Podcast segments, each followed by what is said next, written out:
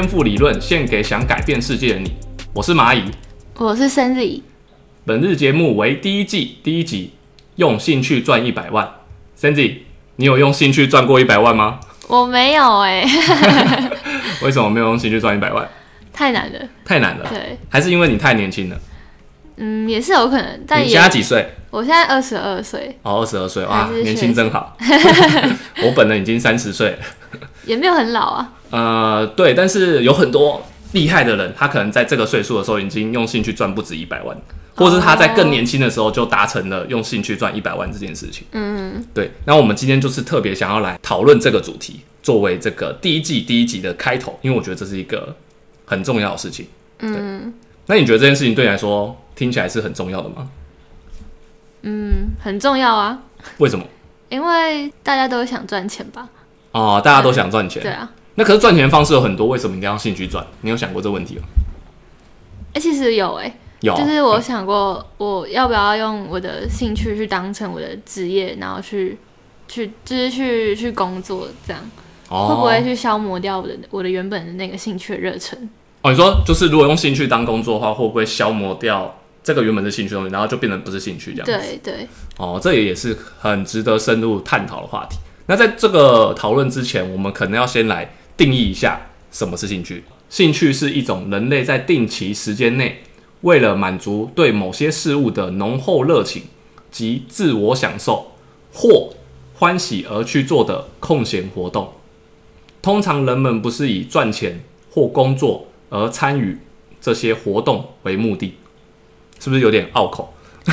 是因为这是我从维基百科上面查出来的。哦，原来我通常在定义一件事情的时候，我喜欢先去维基百科，嗯，然后先查查看这个大众对它的这个基本定义是什么。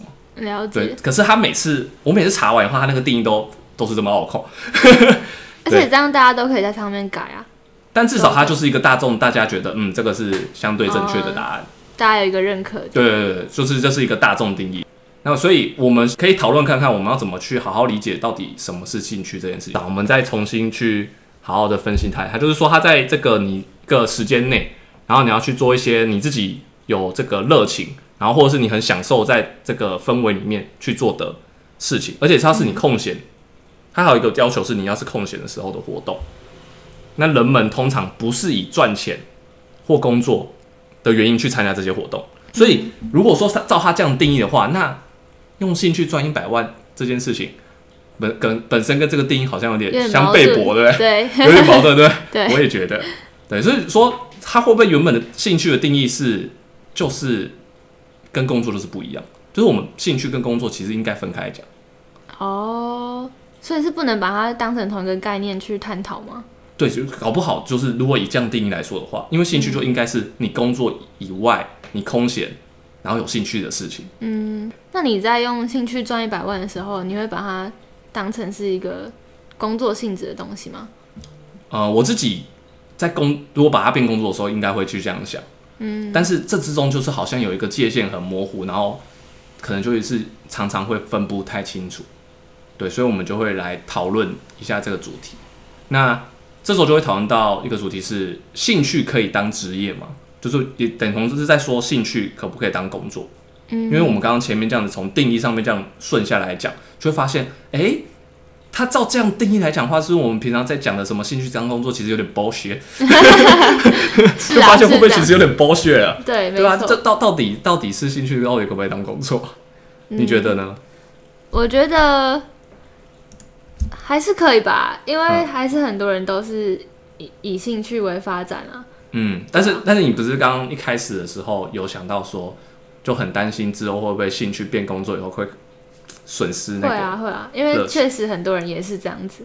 那应该我们可以理解成一种概念是，把兴趣变成工作以后，它会有一个转换期间，然后慢慢的它就变成真正的工作，嗯那它就不是原本那种那种闲暇空暇的兴趣，嗯，嗯，所以你在把它从兴趣变工作的时候，你势必要接受很多这个你原本兴趣喜欢做的事情以外，还要多加很多元素，才能把它真正发展成属于你的工作。那有些事情根本就不是你那么喜欢，是啊，然后有时候它变成一个完全工作以后，你就会觉得，哎、我其实反而想要在空闲的时候做这个你原本很大兴趣的事情，突然间就完全不想做，你想要去做一些别的事情。比如说你原本很喜欢煮饭，然后结果你变成厨师，然后你变成厨师以后，你空闲的时候你就不会想再煮煮饭，嗯，你可能是想要去去打猎或什么的之类的，就不一样的事情。嗯对你这时候你就不会说哦，我的兴趣是煮饭。哦，对啊，会不会是因为兴趣已经变成一个制式化的东西了？制式化就是对你嗯来说，呃，这性质或者是你对他的心态已经转变了。嗯，就是你的兴趣已经完全变工作以后，那你就可以开开发别的兴趣，感觉也是这样，是这样，对啊。我我自己的兴趣啊是跑酷，那这是我二十岁才开始的兴趣。那在二十岁之前呢，我呃从小就很喜欢运动，所以我最早的兴趣是运动，然后再来是就是专职一个运动是跑酷。二十岁的时候，那到了我现在三十岁的时候，对我来说跑酷它已经是一个职业了。嗯，对，那我当然还是觉得跑酷很有趣，就是在练习跑酷过程很有趣。但是我把它变成职业以后，就是它要多了很多其他的事情要做，然后整个跑酷对我来说，有时候就我看待它已经不能用一个兴趣去看待它，而是是用一个工作来看待它。是没有那么纯粹的感觉吗？呃，如果说是比较直接的讲的话，好像是这样子，就是就像我刚刚说，当你一个兴趣要变成转换成工作的时候，它原本的这个兴趣，它必须要多加很多的工具跟功能，还有你自己的一些擅长的事情，或者是你不喜欢做的事情，都要把它集结在一起，才能把它变成一个完整的工作。然后这种时候就会，它就跟原本你单纯只做那个很小一个区块那个本质，可能会有点不太一样。嗯、就是要处理很多跑酷衍生出来的杂事，是吗？嗯，应该不能说是跑酷衍生出来，而是说跑酷只是一个载体，然后就是你的兴趣。那可能你想把把这个兴趣变成一个工作的时候，你要有其他的工作能力。嗯，那、这个工作能力可能跟你本身的兴趣没有任何关系。嗯，对这时候这样结合东这些东西的时候，你可能就会觉得，哎、好像以前没有以前那么纯粹的感觉。就是人家常说，哦，变成工作就没有那么纯粹。嗯，可能是这种感觉。但我在想，会不会纯粹其实也是我们自己去嗯、定义出来嘛，或者是一个商业化模式，商业化模式，就是纯粹的这个概念。嗯，我觉得理论上是应该真的有纯粹这个概念，就是比如说，像你的兴趣是什么？嗯，我的兴趣现阶段现阶段吗？最大的兴趣？嗯，摄影吧。摄影。应该说人一生都有很多兴趣，那你现现阶段，因为你现在可是大学生嘛，嗯，你现阶段哪一个兴趣是你把它最想要把它变成一个工作？如果要选一个，因为很多兴趣，然后选一个嗯把它变成工作的话，哇，我我确实是有想过要把摄影变成是一个算是一个专业，对，但是我不会想要把它当成是主轴，哼，对，或许就是因为它是一个兴趣，所以会觉得好像让它保持在一个副业的阶段，会让我对它不会有那么多压力这么大。对对对对对，那你想要把它变成一个主轴的是什么兴趣？有想过这个问题吗？有想过，但好像没有一个很明确的答案。啊，就是就是还在一个大学生的迷茫时期，没错，常常见的那个就是大家迷茫的时候。嗯，我自己在二十岁的时候就已经决定好这件事很，明确的目标吗？对，就是我那时候刚开始练跑酷。那其实我最早是从就是读高中的时候，我就已经决定要读运动科了。嗯，然后升了大学以后，我到大二就是二十岁的时候才知道跑酷这个运动，然后我才很认真的在练。那可是我一开始练的时候，我就已经知道说，哦，我想要把这个运动练到我是一个教练的水准，嗯，就是我是把它当做一个未来我的事业的目标去看待它，去而去而去钻研跟练习它的。为什么是跑酷啊？嗯，可能是我小时候有做过类似的事情，就是我刚刚看到国外的影片的时候，我就突然间就觉得说，哦，这好像就是属于适合我的东西。嗯，对我也不知道是，但事后我觉得有很多种原因，但是当下的时候只是一个 feel，嗯，对，就是没有那么复杂，没有没有这么多，就是去斟酌或者去去思考。但就是当下就立刻就觉得哦，难道这就是我一直在寻找的东西？这种感觉。找到天职的感觉吗？有一点点这种感觉，但也可能没这么夸张。嗯，就是找到一个哦，原来这个东西既然存在，我以前不知道，然后这东西应该会很适合我吧，然后嗯就开始投入。那所以说我一开始在练跑酷的时候呢，就是思考的说，我要把这个当做职业来练的。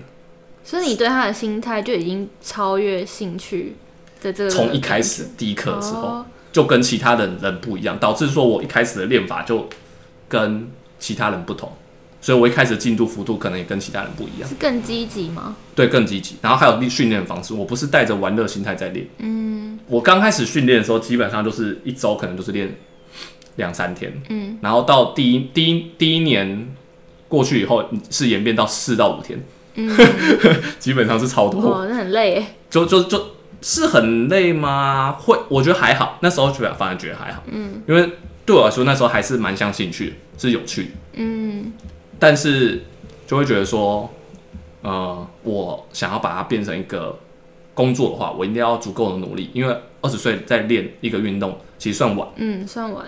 对，如果你要把它练成职业的话，所以我就会觉得说，我要在这个时候投入很多时间，很认真的去练习，才有办法在未来很很厉害，或者是我有能力可以去做这份工作这样子。啊，当下刚开始练的时候，其实只是想说，我想要把它变工作，但没有设定一个目标是一百万这件事情。嗯，算是一个嗯天时地利人和吗？不小心了吗？嗯，对，应该算是不小心的，嗯就是我想要把它变成一个工作，但是一直到我毕业以后，然后再当完兵，我才嗯，设下一个目标是，哦，我要用跑酷赚一百万。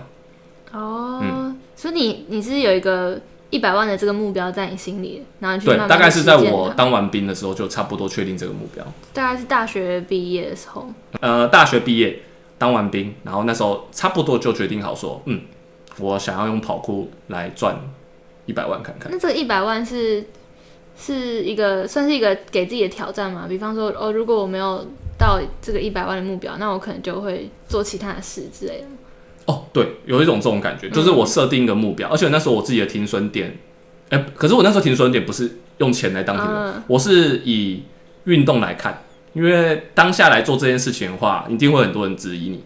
嗯，在没错，差不多八年前吧，八七八年前，嗯那时候台湾跑酷还很很前端的时候，大家不太知道这个运动，然后也不知道这个运动是可以拿来教人，或是拿来做表演之类的。那那时候都会有人很多怀疑说，嗯，这个东西就是一个就是一个很街头，然后很随便的东西，会觉得很危险。很危险是是是其次，重点是大家觉得这东西不入流。哦，或觉得说，或者说这种东西就是啊、就是你偶尔这样玩一下而已，嗯，你没有必要就是投入这么多时间，然后也没有也没有可能它变成一个工作，没有人会这样看待它，就没有给他一个尊重的感觉。啊，有一点这种感觉，有一点这种感觉。嗯那所以说我那时候就在想说，要怎么样能够做到这一点，然后再往这方面努力。只是说一开始没有设一百万，是设二十八岁这个岁数。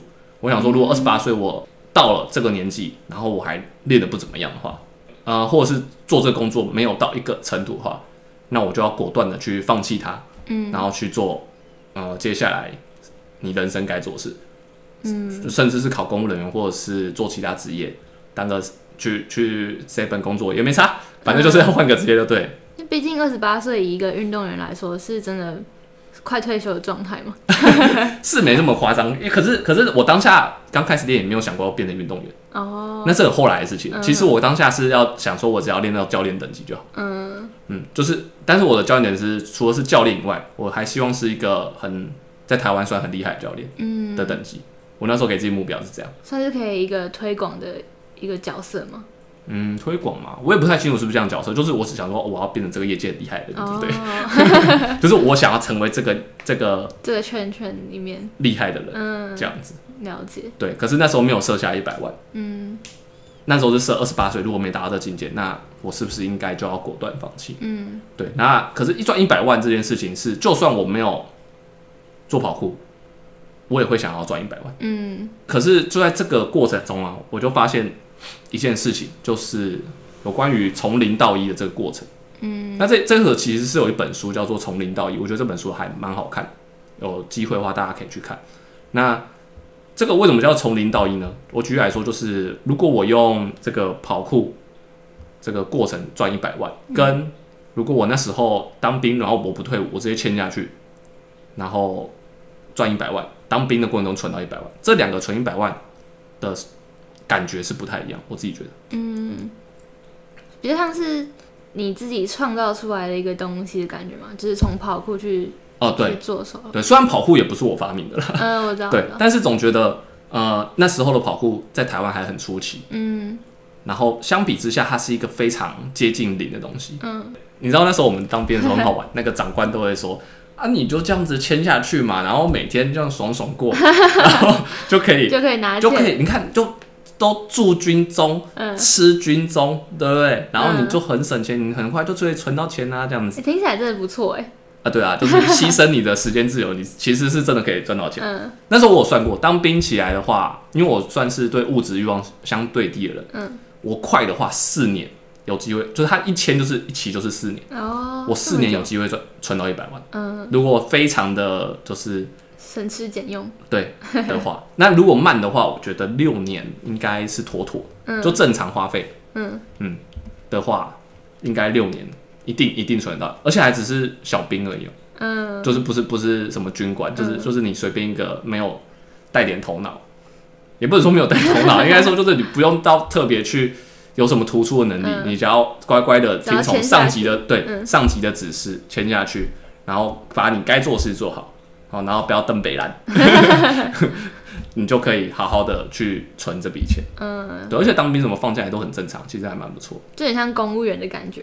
对啊，就是他的他他他他提供的环境跟作息都是 OK 的，嗯，是相对规律的。嗯，就是是一个很确定，嗯它是一个很确定的事情，一定可以可以做得到的事情，嗯，已经确定。但是跑酷这边那时候要做的时候，那时候不确定性也是很高，嗯就是完全没有人相信这东西可以拿来赚钱，就很少。嗯然后甚至我自己是读运动的科系，但是连运动科系的人都不觉得说这是什么，哦，他们他们也不会看不起啊，他只是只是觉得嗯这是哦很新的东西耶，因为毕竟也没有一个他他们也专门的系。嗯对，当然 很少会有什么篮球系吧，也很少篮球系吧，对啊。哦，只是说，就算是在体育系或者是运动的休闲领域之中，也很少会有一堂课是关于这个，嗯嗯因为这东西还太冷门，嗯然后还太少人知道，也还不是大家很常见的东西。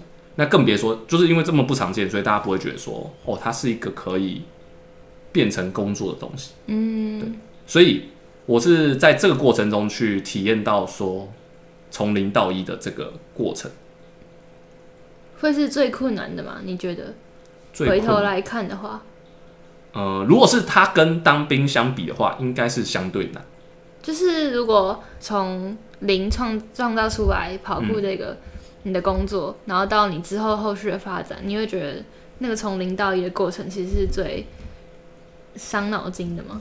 伤脑筋，不至于伤脑筋，就是如果只是回头来看他们两件事的困难度的话，嗯。应该是用跑步赚一百万比较难，嗯。而且基本上花的时间，我现在就回头来看才发现，我花的时间反而还更多，嗯就是我用跑酷赚一百万，大概是到我二十八、二十八岁左右，二十八接近二九时候才完成的事情。那所以说，这过程大概过了六七年有。嗯那如果我当兵去存的话，我可能四到六年就完成。哦，所以其实这样子话，这样这样乍听之下，如果我们只算钱，投报率应该是，当兵比较高，哎，对 应该当兵好像存的比较快。嗯对，可是当兵的话有一个缺点就是，他会少了体验从零到一这个过程。对啊，对，所以我觉得就是很多人有时候会在讨论这件事情的时候，忽略掉这件事情。嗯就是一样都是赚一百万，但是当兵的赚一百万跟用你的兴趣赚一百万，假设时间一样好，假设时间一样，因为如果多加时间，一定会有不一样的看法。嗯假设花的时间是一样的话，那这两个的的价值可能给你感觉不同，一个成就感的感觉。对，还有这个过程发生的事情也不太一样。嗯，对。那会不会有些人就是没有特别想要，没有什么特定的兴趣或者是一个抱负呢？也这也是有可能，嗯，就像我刚刚问你的说，你你有没有一个兴趣想要转变工作？你好像也没有想到，对啊，目前上就是现阶段还没有一个明确的想法。那你会不会这样子听完以后会觉得你很想要找一个就是像这样的目标性的兴趣？呃，其实我一直都想哎，哦、因为我是读服装设计，然后这个圈圈就是其实包含蛮多东西的。对对，就觉得好像不一定只能从服装这个角度去切入。对，嗯但是我确实是想要从事艺术或设计相关领域的。啊、服装设计这个本身也是你的兴趣之一。呃，是，但是以现阶段，如果说我的职业是学生的话，那它比较像是一个我的在学的一个专业嘛。嗯，对，所以其实这样讲起来，会不会会不会是在学校学的那个你的专就是专业？虽然你当初也是因为兴趣而去考考那个学校，那其实学校就有点像是这个把兴趣转换成工作的一个这个是啊，过程嘛，是啊，其实有点像 是没错。哦。所以人家常常读一读就觉得，嗯，这个兴趣好像越来越无聊，对，会这样吗？确实会有呃比较累的时候，心累的时候。就会有挫折。对，所以你现在读这个服装设计，感觉到很挫折吗？呃，现在不会啦，现在还好。现在好一点。对，为什么？因为就心态不一样啊。心态不一样。嗯比如说呢？嗯，因为可能刚进去的时候，比较会容容易会有比较心态吧，嗯就是不免，因为毕竟这是一个你要必须要一直在展现自己的才华或者是你的嗯你的能力的地方。嗯对，所以不是说一定要争个输赢，只是说会有自己比较不自信的时候。嗯，对，就是因为我前阵子看一本书叫做《心态制胜》，然后它里面就有讲到定型心态跟成长心态。是。对，然后我就发现哦，我以前就是很定型心态，就是会觉得哦自己好像就是一个在一个水平，啊，对，然后现在会以一个成长的方向去看，哼，对，就所以就不会比较不会去拿自己跟别人比，对，哦，嗯，就是一个比较正面的态度，对不对？对对对，比较积极，哦，对，然后也比较嗯专注在自己身上，但是我有时候常常会想说，就是如果不拿自己去跟人家比的话，你怎么知道你能不能在在这个产业上有优势呢？嗯，我觉得比较像是。我现在自己的感觉是，你就好好的专注发展你自己的东西，你一定会有成长吧。就是你到一个阶段，你就会会知道说，哦，其实我的能力是够的，这样。但当然，我还在嗯发展阶段。那会不会有可能就是你试了以后，就是很正向去做完，然后做完以后，最终的结果是，嗯，发现，哎，我好像真不怎么样，哦那也没有关系啊，那也没有关系。对啊，这是一个过程啊。对不对，就是有些人就会说，啊，你这样子选择就错了。那那就变成你要，那你是把错跟对定义在成败上面吗？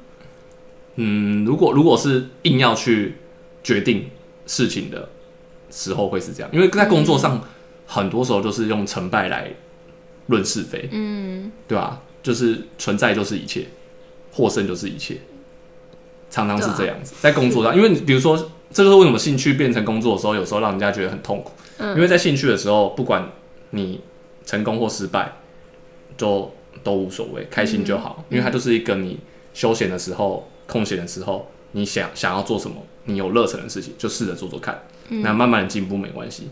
可是当它变成一个工作的时候，它就关乎着说我能不能在这个这个这个区块里面发挥出特色，嗯，然后能不能超越别人，能不能成为一个独一无二的存在，嗯，就会就会考虑到这些事情。那它就不像当初我们一开始定义的兴趣这么简单嗯明了。所以我觉得当兴趣转变成工作的时候，好像就是有这道坎。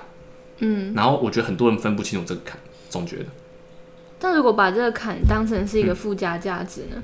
就是、嗯因为我现在是就是让是让自己的心态是，嗯，我我专心在做我的事。就是当你很很一心一意的在发展你的兴趣的时候，那你之后你一定会有成长嘛？那你你之后如果超越别人，那那也只是因为你很专心在做自己而产生的一个附加价值。嗯，但有可能是不是我很专心，有可能只是因为我运气很好，那也没关系啊，我是天生天生就对那块领域特别 有潜力，嗯，对啊那那就是一个你找到天职的地方了吧？哦，对啊、对啊。但是有时候我常常就这样想说，那如果万一真的有一个人完全没有天职怎么办？哦，因为有一种说法，好像是说起来好像是天生我材必有用这句话，嗯，但是我们可能没有认真去想过这句话真的是真的吗？哎、我觉得是真的哎你觉，得是真的？因为我觉得嗯每个人去一定会有一个特别比较擅长的一个地方，只是可能没有开发到，好，对啊，了解了解。那这个主题我们可以以后再来讨论一下。哦，可以可以，其实这个是一个非常复杂的问题。嗯。好，那我们接下来就是想要讨讨论一件事情，这个东西就比较有趣，我觉得，嗯，就是我们刚刚有讲到说，我用兴趣赚了一百万，然后呢，基本上我大概是花了大概六年，嗯，但实际上有可能比六年再长那么一点点。那我们先忽略不计。好，用六六年来计算的话，然后呢，我们要使用一个网络小工具，叫做复利计算机，哦，然后我们要来试试看计算它的那个投报率。好，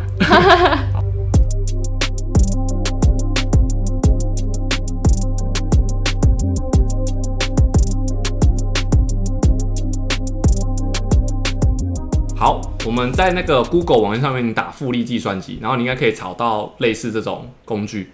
然后呢，我现在找一个工具，它已经找好，然后它会要先你填入基准额，就是你的就是你的本金，就你一开始投资这个的本金。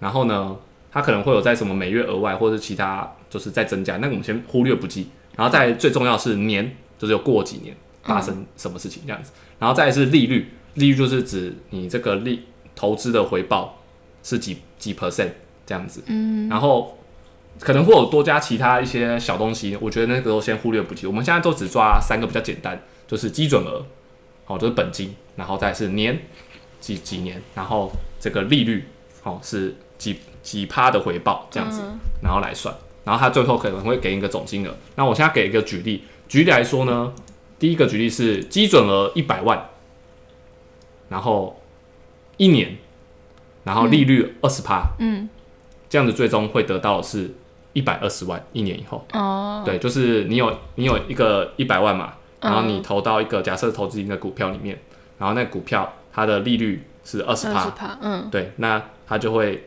一年内就会帮你赚二十趴的钱，嗯，就总共是二十万。嗯那这二十万加上你原本的本金一百万，加起来是一百二十万，对一百二十万，大概是这样算的。嗯那么要怎么去算我跑酷的这个 投报率呢？好，嗯现在就要来讲解。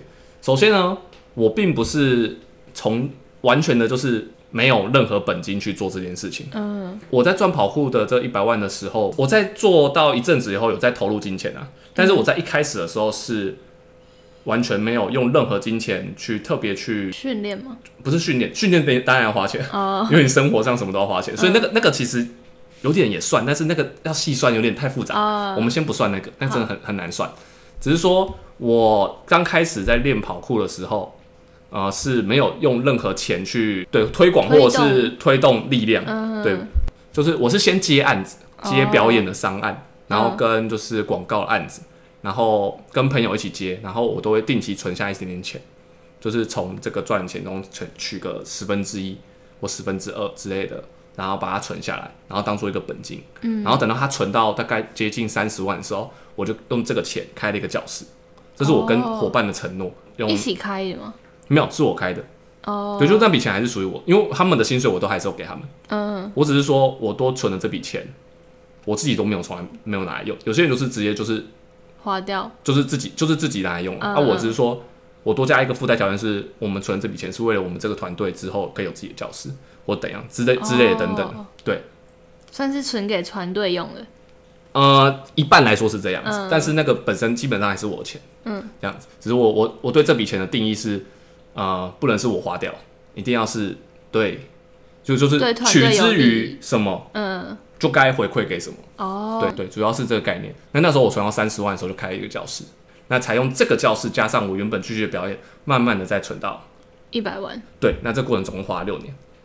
哦，对为什么我现在基准额先抓一个三十？是因为我觉得我之所以可以去做这些事情，有一个很重大的原因是我在出社会的时候，我的存款已经有三十万的意思，就是说是没有负债，而且这存款的钱不是我赚，嗯，算是就是从从小拿什么零红包红包什么嗯，对，然慢后慢存起来。对，慢慢存起来。然后我爸就是可能因为一些事情，比如说我考上公立大学，有给我一些钱，哦，奖算是奖金，嗯。然后总共有大概二十到三十万之间这个钱，就是有点像是我人生的一个保底。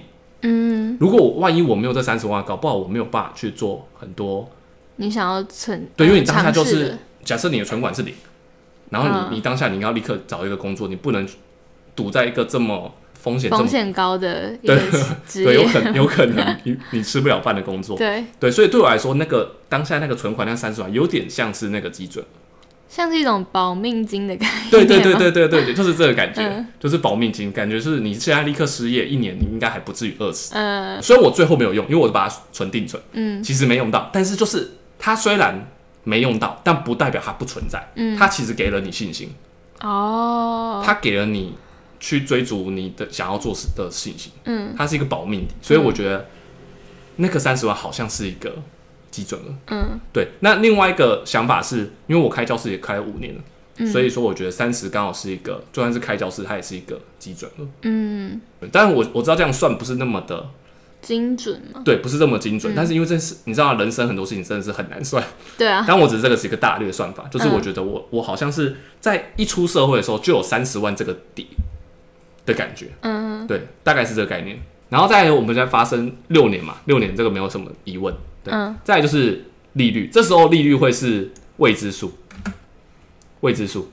假设假设它利率是十的时候，最后跑出来数字是现在是五十三点一五，就是五十三万。嗯。对，就是三十万过六年是五十三万，所以这时候我就要开始试试看，试试看，哎、我到底要继续调整到什么才会最终余额会是接近一百？对我就会开始用这个方法来算，哎、对，所以这是有点像逆推，逆推回去。对对，那利利息如果换成分之二十的时候呢，会变成什么？就是八十九点五八万，也就是说基准额三十本金，然后六年以后，你如果每年的投报率都有二十八，嗯。那最后是八十九点五八，那这样还没到一百，对不对？对。所以我们还要再加一点，感觉再加个二，二十二，好，二十二就接近了九十八点九二，嗯。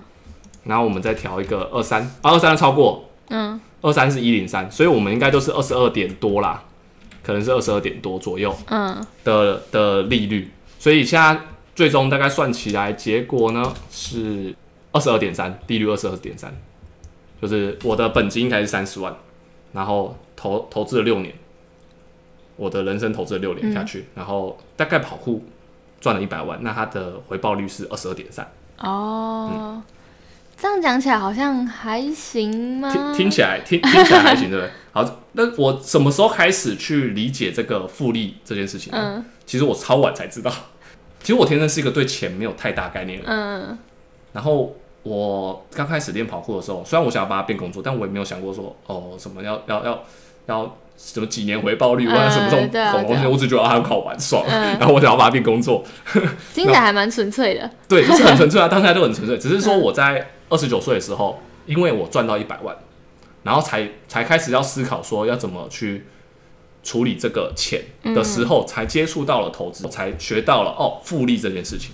哦，虽然可能很年轻就知道，但是那时候对复利就哦复利这样没了，就哦好像一直投钱就就就会就会有更多钱，嗯只是这种概念，但是没有去好好去思考这件事情的背后逻辑，或者是它真正深层的含义是。嗯，那直到我去接触股票以后才知道，哦，原来复利是这样算，然后跟你要去怎么去看待这个复利这件事情。因为像是等比指数那个概念吗？对，是类似的概念。那可是你细算后，会让你对很多事情可能看法会开始慢慢改变，是有可能。哦所以复利计算机就是我在那时候的时候才，原原本我是要计算这个股票的报酬率，嗯然后就我突突然有一天灵光乍现，想，哎、我我跑酷的生涯会不会用这来 来乱算一下？嗯对，所以我不能说这是很准确，但是这是一个乱算。嗯，对，所以欢迎大家可以去上网试试看，可以乱算一下。乱算一下你的人生规划，最后是否你觉得算成功这样子。嗯对，然后这时候我们就开始反思一个问题，就是请问这样子的投报率算好吗？做股票的时候都会知道一个很有名的叫做巴菲特，嗯，有听过吗？有。对，股神巴菲特。那股神巴菲特他他旗下有一个就是他的管理的股票很重大的公司，然后他的这个公司的投资回报率大概好像每年是听说有二十趴以上，哦，而且非常稳定，几乎每年。其实很厉害，听起来好像不多，但是其实很厉害，因为它重点是每年。嗯那复利有一个很重要的说法，就是你要每年都有维持一定的，就是增长就是过了好几年就会是很恐怖的一件事情。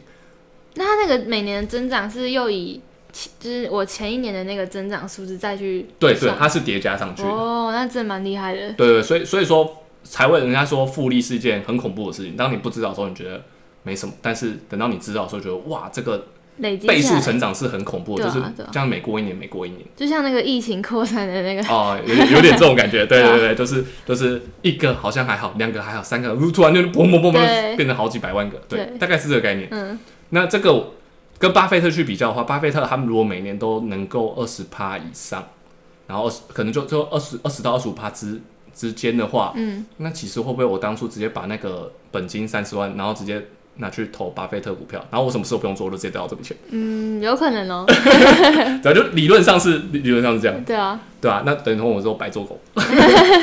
如果是用这样的观点去看的话，就单以金钱来看的话，嗯或许是这样。嗯我在算完以后，我才发现一件事情，就是我年轻的时候实在是太蠢。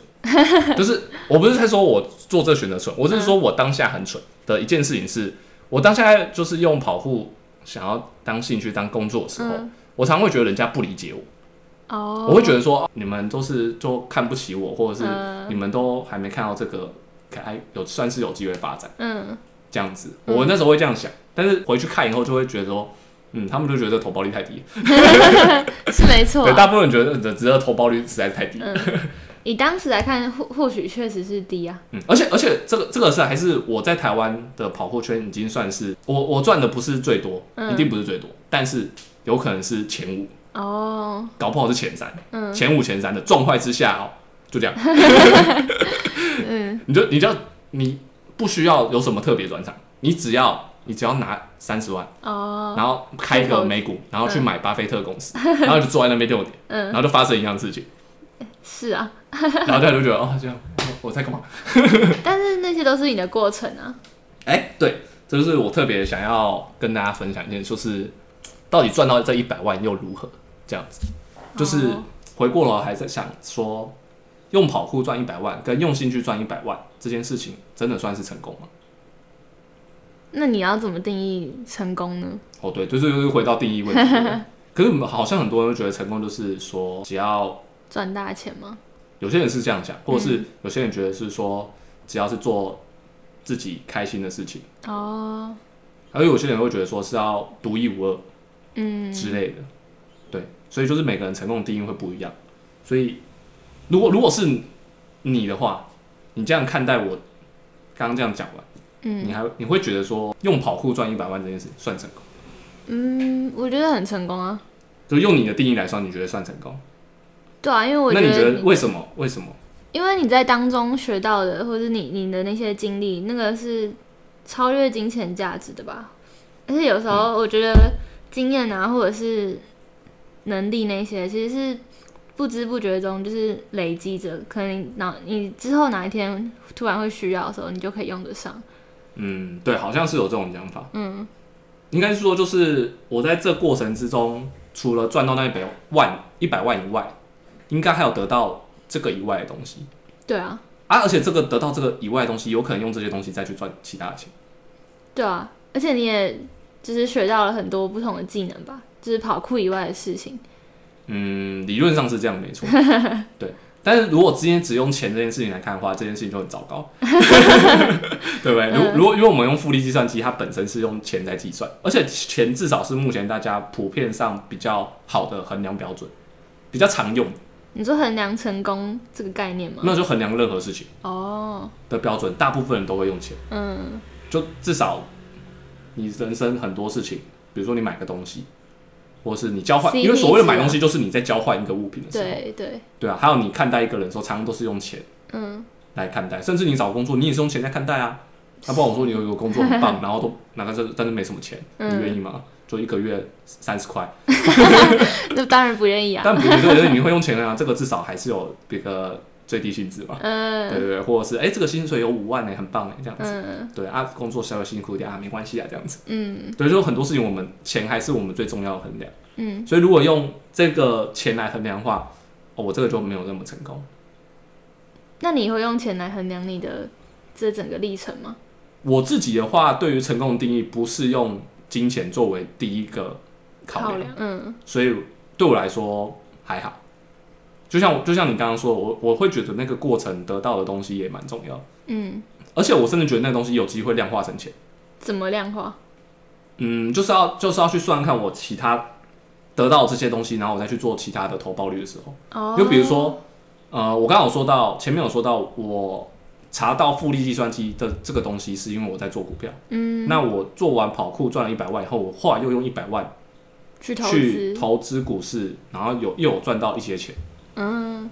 对，大概可能赚了有两倍，就是一百万可能变成两百两百多。嗯。所以在我会觉得说，如果我没有经历过那个过程，也许我不会有后面这个过程。当然这很难确定，嗯。但我自己总觉得有相关，就是我自己在发现这个中间的决策的时候是有相关的，嗯。所以就会觉得说，呃，这个经验说不定是如果要量化的话，就是那个那个回报率。如果硬要算的话，嗯，那如果这样算的话，哎、其实那个经验也很重要。对啊，只是你当下，因为我们复利计算机它只能算个，它是局限一个小框架在算，对啊，因为人生太复杂。是啊，对，那我们像我们刚刚一开始有说那个基准额很难很难去 去算嘛。嗯，你在练运动的时候，投入了食物，嗯，跟你受伤，我受伤还花不少钱。对啊，对啊，看嗯看复健科什么那些得都要钱嗯的状态下，那些都是忽略不计的哦。对，所以就是人生太复杂，嗯，其实很难这么简单的就把它算出来。但你觉得是值得的吗？这个就是我特别想要在为什么特别想用复利计算机的原因，就是哦。有时候我们自己来看的话，通常都会觉得值得，嗯，因为人们都是自己觉得自己是对的，是啊，所以我们都会试图说服自己是值得的，不然你会活得很痛苦。是啊，是没错，如果我们今天真的有一个所谓的人生计算机，嗯，然后是由一个很厉害的精算师发明出来，这感觉好像可以拍成一个电影哦。然后去仔细的细算这些你你人生全部的抉择，然后它所造成的影响，然后叭叭叭全部都都都算出来，真的算出一个你的人生回报值的话，嗯但理论上是很难的。我们那个复合计算计算机可以算个大概嗯一嗯个感觉，所以它只是单看单纯一个表面是一个，如果是用钱这个取向的话，那我这个还不算是成功。嗯。如果相比之下的话，因为它不是一个非常具有突破性的嗯。的成长，就只有二十趴，二十二二十二几趴，二十二趴，不算多。嗯。嗯，因为有有很多那种运动哦，他们运动员如果是变运动员或是运动教练，他可能回报率可能有搞不好有破个一百趴，也说不定。哦，像是那种很像 NBA 运动员应该是千趴万啊趴 或是梅西什么那些啊，对那个那个对那个是赚翻了，对 那个就是投资回报率爆表那个。已经对已经破表了。嗯，已经溢出来了。但因为就是因为我我没有办法练到世界等级啊，哦，如果有机会练到世界等级，也许那个爬数会更更高吧。所以你是有先认清到自己的一个一个限制存在吗？哦，其实我刚开始练的时候就有意识到这这限制，因为我刚开始练的时候是二十岁，其实小晚。嗯对那时候跟我国外如果是同辈的话，他们可能都是高中或是国中就已经有接触，哦，起步比较晚，对我起步比较晚，对，而且是刚好是落在一个身体发育已经差不多。哦，我在很早的时候就意识到说，呃，我不太可能做运动员。嗯我我是比较偏，因为我就是读运动休闲，嗯我是比较偏向之后要去做管理层面跟做呃就是发展发展嗯这个，不管是商业还是推广都好，嗯我比较是是比较是可以往那个方向走，应该会是比较可可能性比较高，因为那时候这个跑步的东西太小，嗯运动员根本就不太可能会想，我们根本没想到那件事情。嗯对啊，还是这几年以后，现在才会有人有提出出这个概念，嗯，甚至跑酷运动员这个词算国外比我们台湾早有，但是真正在台湾叫出运跑酷运动员这个词几个字，我是第一个，哦，我是第一个提出来这个字。嗯。虽然国外有，我也是从国外直接翻，但是嗯。中文第一次出现的时候是我定下来，哦，因为那时候我接到一个厂商，就是愿意签我一年的合约，哦。虽然钱不多，但是是一个一年的合约，然后我才觉得、哦，这样应该算是一个运动员吧，这样子。嗯的概念，嗯。所以才就才我还特别才去设了就是一个专业，然后才才是理解到说哦，这样算是一个运动员。嗯对，但我们的规模非常小啊，跟、哦跟你大家大家想象中运动员是差很多，哦，因为大家想象的运动员都是 很厉害的，都那个都是世界顶级的，对啊，对啊，而且我们也不是奥亚运项目，所以我们也不用比奥亚运，在你们的赞助就会更少吧？超少，对吧、我我甚至连接到这个赞助我都很压抑，就是就是嗯，怎么怎么怎么会？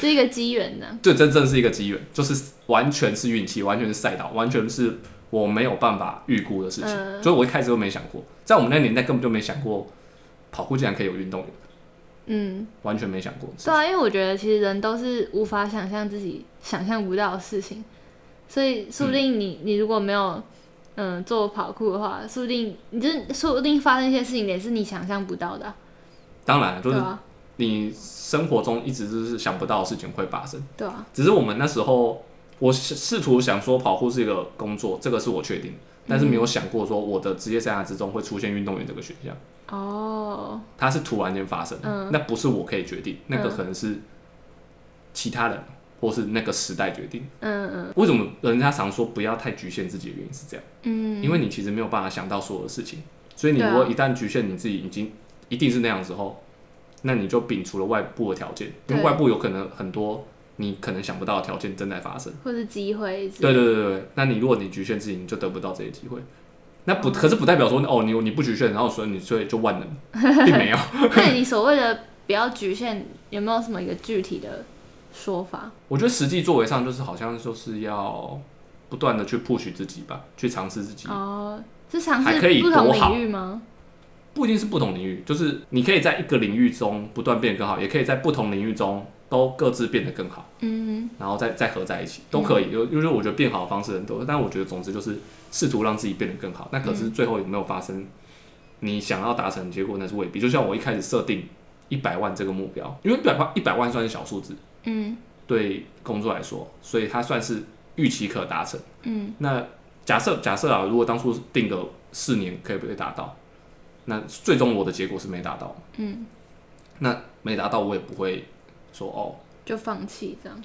呃，要放弃也可以，也没有不行。意思就是说、我设定的目标没达成也没关系，嗯，不要觉得设了目标没达成我是就很失败这样，败类，或者是、对啊，或是对很失败，失败这样。你设了一个目标然后失败就失败啦，没达成的话是失败，但是失败那就是你也不会走心，就这样，走心。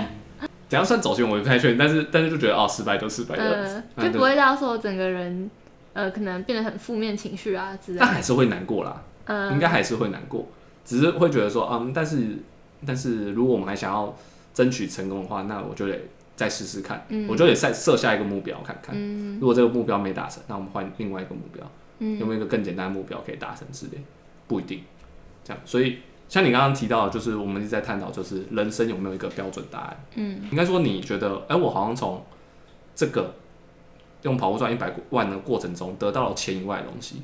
我在这个过程之中发现一件事情，想要讨论就是人生到底有没有标准答案，嗯，还有就是成功是是什么，跟失败的人生错了吗？嗯，或者失败也只是我们社会所定义出来的吗？或者是一个比较性的，对，失败可以是你自己个人定义，也可以是社会定义的，嗯就不一定，因为你个人定义跟社会定义可能不太一样。如果所以我们这个探讨，你如果说要是个人还是全部的话，我觉得可能比较偏向于全全部。因为如果个人的话，你爱怎么想就怎么想，其实无所谓，对啊，总觉得那这样其实也也没有错吗？就是我我只是想要以个人的角度去看我自己的话，我觉得个人角度来看自己的话，好像怎么样都可以。对啊，就不要至少不要到伤害到别人之类的。对啊，嗯，但是如果是社会的定义的话，好像就不太一样，因为社会定义应该是有一个但我大约们标准。那你会觉得说我们有需要去呃追寻你所谓社会定义上的什么吗？我觉得可能还是要吧，就像我们一开始定义这个兴趣的时候，维基百科上面那个定义就是大家普遍能接受的定义，嗯。就是一个大家看完以后都 OK 大概懂。嗯。这个定义，然后也嗯应该没什么疑问吧。可是当你一开始在追寻跑酷这条路的时候，不就是已经就没有要管其他人的给你的一个意见或者想法，所谓的其他人的那种社会印象、那是因为我天生就是一个比较反骨，对，然后比较自我的，但我不认为那是对的，哦就是我反过来看，我不觉得那是对的，嗯，但我也不会说那是错的，就是就是我天生是这样的人。这就是你你的一个个性我。国小老师都说我是不是耳朵中就中听，你知道吗？就是我没有在听人家讲话，我没有认真在听，然后我就是一意孤行这样子，甚至到现在我有时候还是这种状态，就是嗯我天生就是一个很容易做自己的人，就是有好有坏啊，这个这个特质。对，但是但是我们有时候想要探讨是大众在探讨一个，比如说一件事情有没有一个大家共同的一个共识，嗯。一个定义的话，那就是人生有没有标准答案，然后跟到底成功的定义是什么。嗯如果成功定义定义完以后，我们再来决定说是他的相反失败，有些人的人生是失败，那难道他错了吗？好，那我们这集的讨论差不多就到这边。那最后留两个问题给大家先思考一下。那我们会在接下来的集数来慢慢跟大家讨论。第一个问题是成功学存在吗？那第二个问题是成功的定义到底是什么？那 Sandy，你觉得你觉得成功学存在吗？哇，我觉得这很主观哎。很主观是不是？对啊，因好为成功。学就看你的成功是什么吧。哦，所以那就讨论到我们刚刚第二个问题，对不对？对啊就是成功的定义是什么？对啊，嗯，那你觉得你对成功的定义是什么？啊，这个问题，很难。对对啊，我我我要仔细的去回想一下。好，那今天就到这边，让他回去回想看看，那回去好好的思考。好，这就到这边，大家拜拜。拜拜。